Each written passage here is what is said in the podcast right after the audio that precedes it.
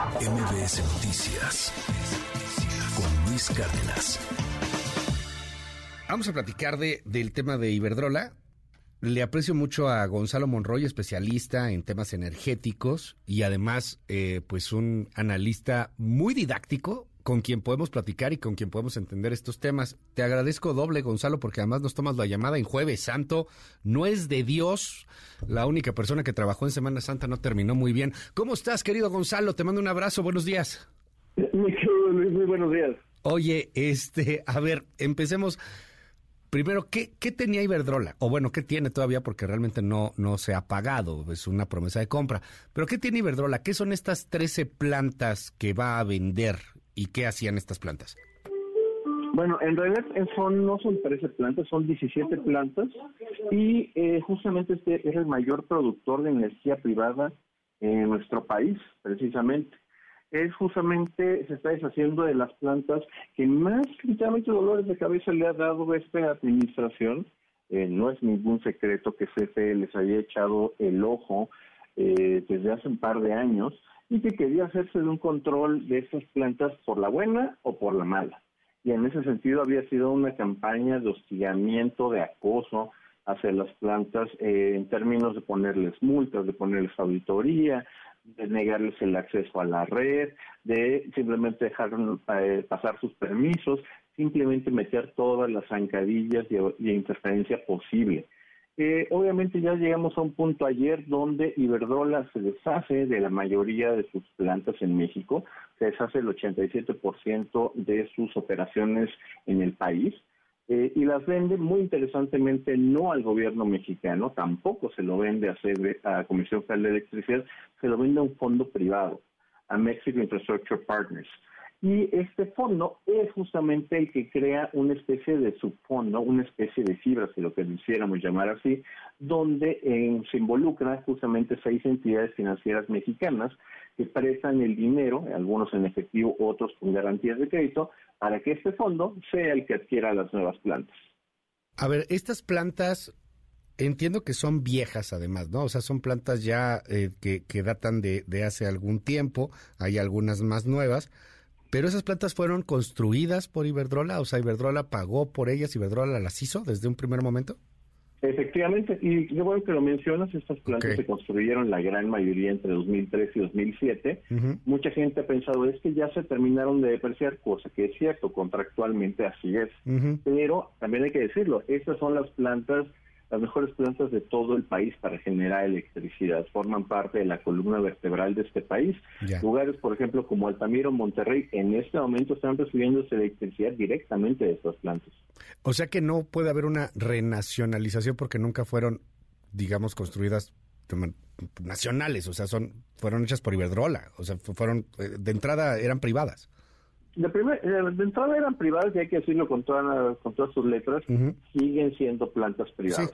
Aquí la propiedad de las plantas sigue siendo un fondo privado, no es propiedad del gobierno, no es propiedad de CFE. 6 mil millones de dólares. Estas dos son plantas de energía limpia, ¿no? Entiendo, la, mayoría, la mayoría son plantas de, de energía, este, pues todavía que, que utiliza eh, energía sucia, energía fósil.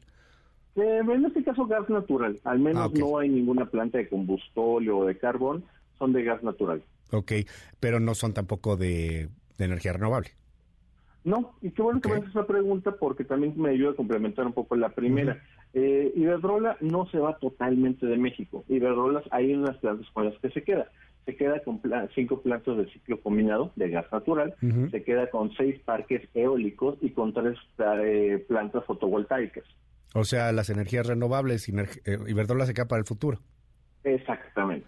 Ah, y, qué padre, ¿no? Porque además, pues con 6 mil millones de dólares para capitalizar esas inversiones a futuro, porque pues sí, ahorita andamos muy chauvinistas y nos rasgamos las vestiduras, pero pues a lo mejor en algunos años ya no tanto, años que le pueden servir a Iberdrola para invertir.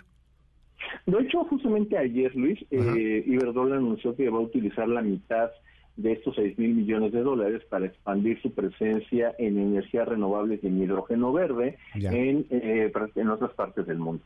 Híjole, eh, ¿cómo sale Iberdrola de esto? Eh, 6 mil millones de dólares por estas plantas. ¿Es mucho? ¿Es poco? ¿Salieron ganones? ¿No tanto? Eh, esa es una muy buena pregunta y ya después de poder haber hecho los números, te que es un precio actualmente justo. No devaluó sus plantas, no se tiró al piso y tampoco es que se haya llevado un precio así en despoblado. Es un precio bastante justo para todas las partes. O sea, es un precio justo. Estas plantas al final, me, me acuerdo un poco, este, sé que no quiero mezclar la gimnasia con la magnesia, ¿no? Pero me acuerdo un poco del asunto Deer Park.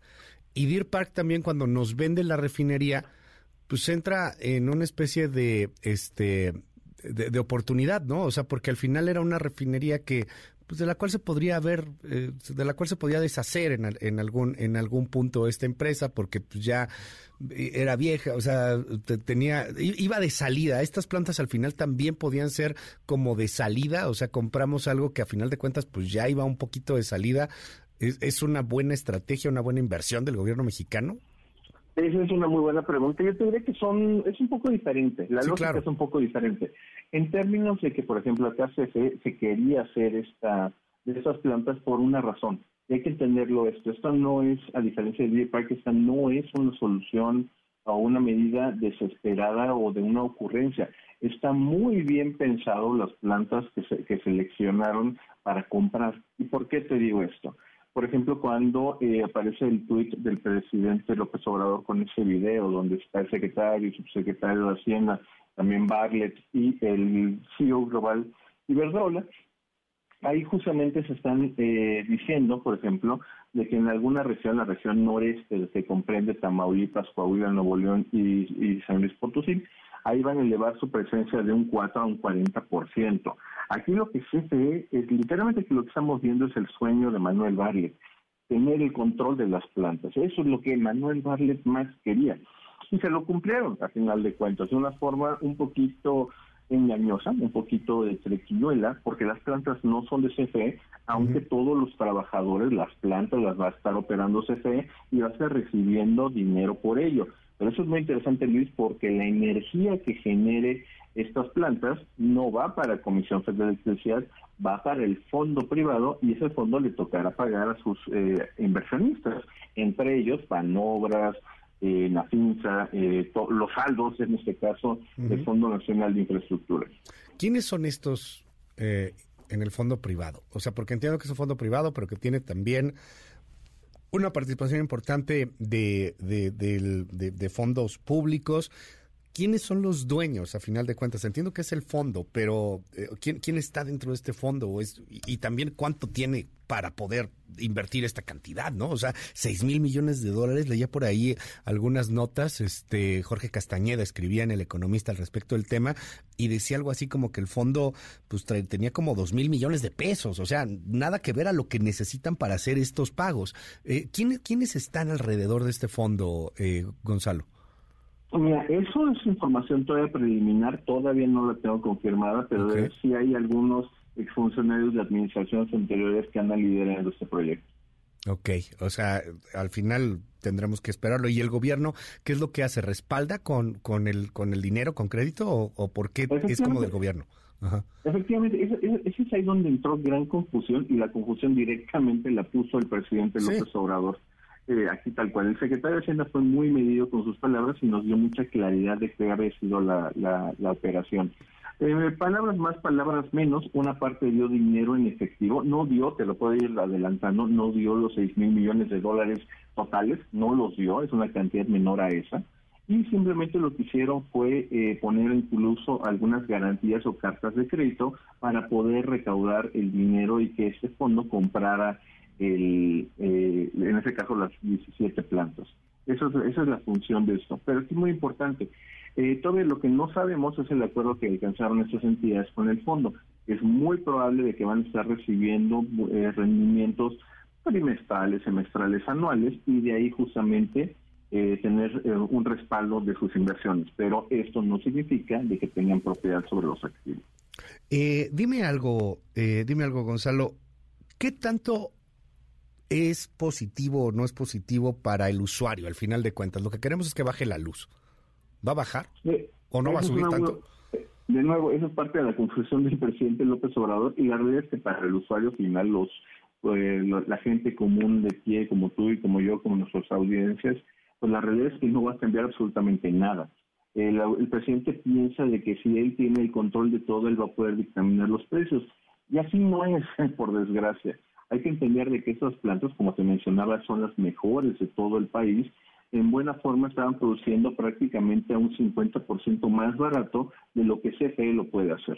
Mucha gente incluso ha especulado de que no, es que de pronto ahora que CFE sea el operador, todo se va a empeorar porque el Estado es malo. A ver, tranquilos, calmados similar a lo que pasó con, con Deer Park, es muy probable que el ingeniero que estaba trabajando antes en la planta de Monterrey 3 o las diferentes plantas que se compraron o, que se vendieron, simplemente se va a cambiar su camisa, se va a poner una que dice CFE y que en letras chiquitas dice propiedad de Mexican Infrastructure Partners.